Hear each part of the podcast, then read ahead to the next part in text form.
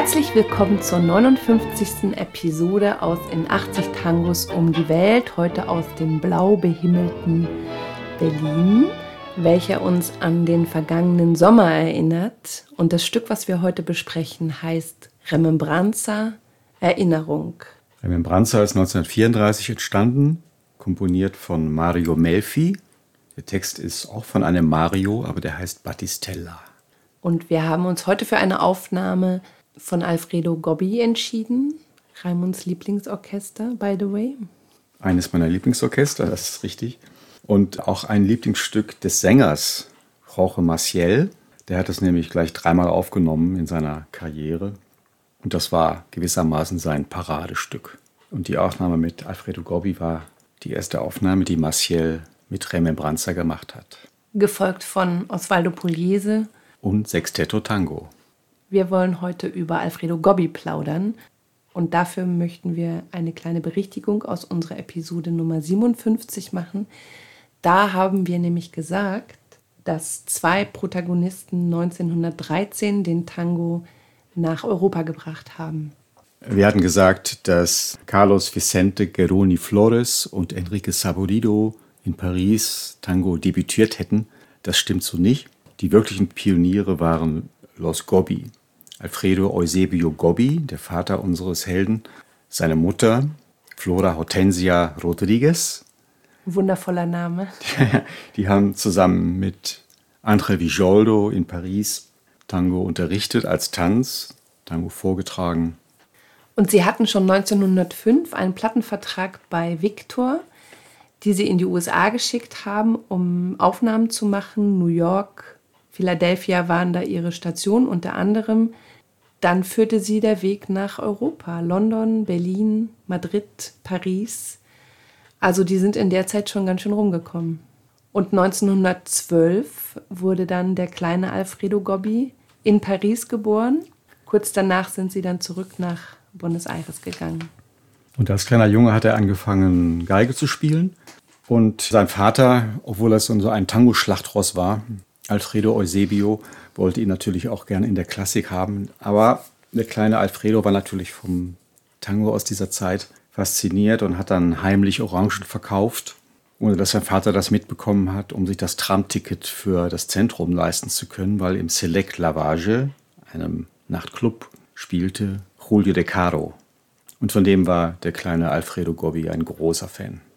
Neben kleinen Trios hat er dann mit 18 Jahren 1930 unter anderem mit Pugliese, Troilo, Vadaro, ein großer Geigenspieler, den wir auch schon vorgestellt haben, ein Sextetto Vadaro Pugliese oder Pugliese Vadaro, man weiß es heute nicht mehr so genau, gegründet und da hat er gespielt. Das war ein langliebiges Sextett, obwohl es keine eigenen Aufnahmen gemacht hat. Und das hat natürlich die großen Virtuosen ihrer Zeit versammelt. Ein legendäres Sextett, das seiner Zeit leider voraus war. Das war damals zu avantgardistisch, zu wild für das Publikum.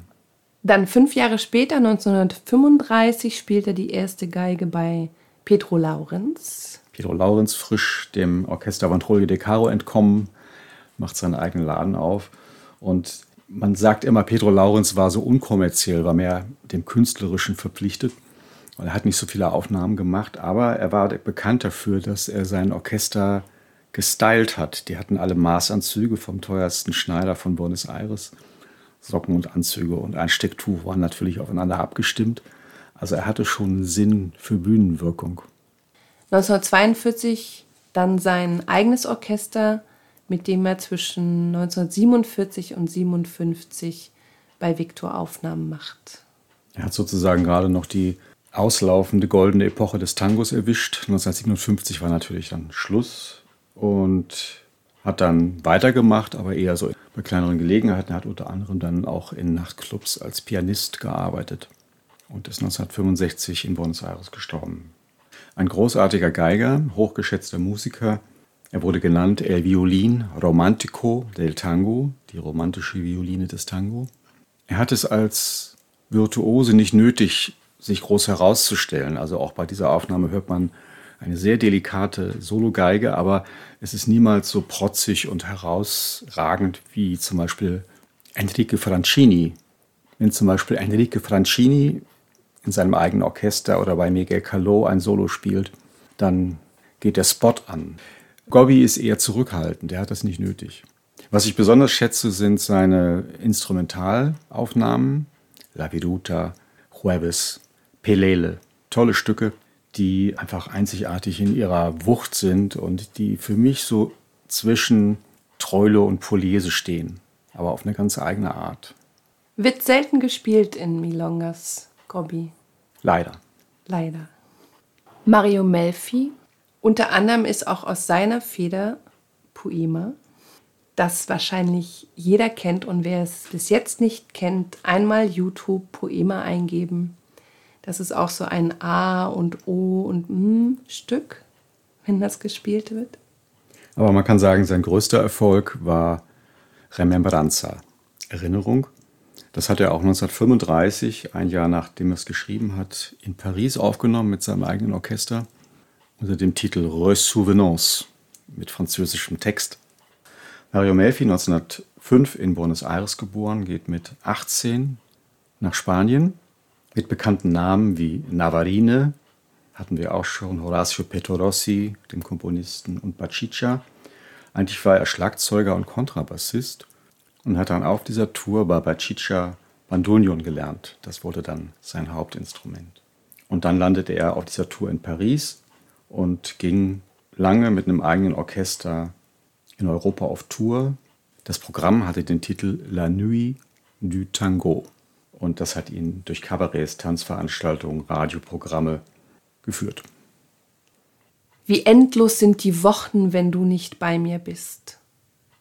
Ich weiß nicht, welche übermenschlichen Mächte mir die Kraft geben, fern von dir zu sein. Erloschen ist das Licht meiner Hoffnung. Ich bin wie ein Schiffbrüchiger im Meer.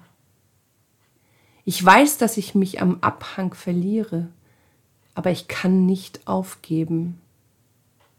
Ach, wie traurig, sich zu erinnern nach einer solchen Liebe. Diese verlorene Glückseligkeit, Blume einer Illusion. Unsere Leidenschaft ist verdorrt. Ach was, vergiss meine Verachtung, kehr zurück, süßes Wesen, zu unserer Liebe und noch einmal wird sie aufblühen, unsere Liebe wie diese Blume. Ein anderer Mario, der das geschrieben hat. Mario Battistella, 1893 in der Nähe von Verona in Italien geboren, geht 1910 nach Buenos Aires, nachdem er in Paris und Wien studiert hat, Literatur, Kunst und trifft dort 1922 Carlos Gardel und hat sein Debüt als Autor. Gardel singt insgesamt zehn Texte von ihm und er rühmt sich selber in seiner Autobiografie, dass er an die 2000 Lieder geschrieben hat, aber davon ist auch viel, sagen wir mal, Nebensächliches, weil er musste Geld verdienen und hat deswegen aus seinem Herzen keine Mördergrube gemacht. Und er galt ja eher als moralischer Textschreiber, also moralische Tangos.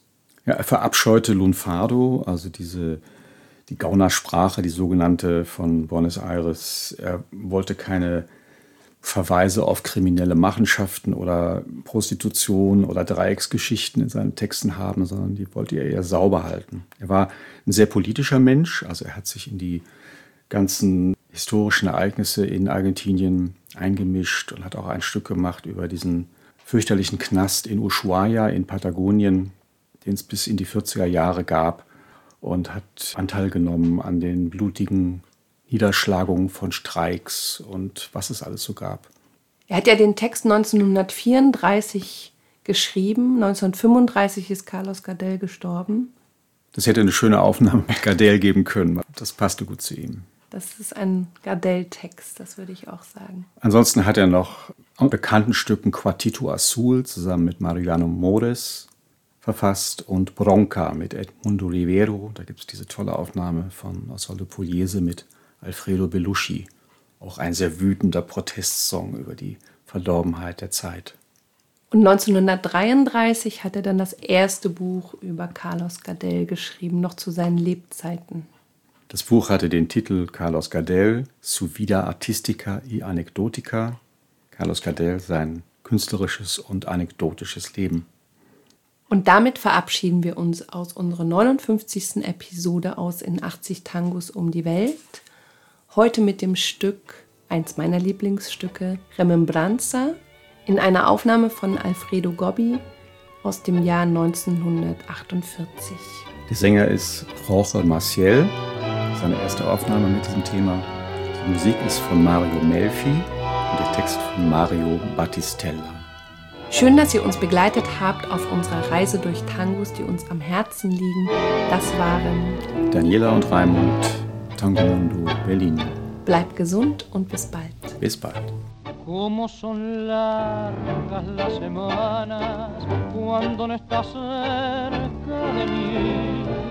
No sé qué fuerza sobrehumana me dan valor lejos de ti. Muerta la luz de mi esperanza, soy como un náufrago en el mar. Sé que me pierdo en lontananza mas no me puedo resignar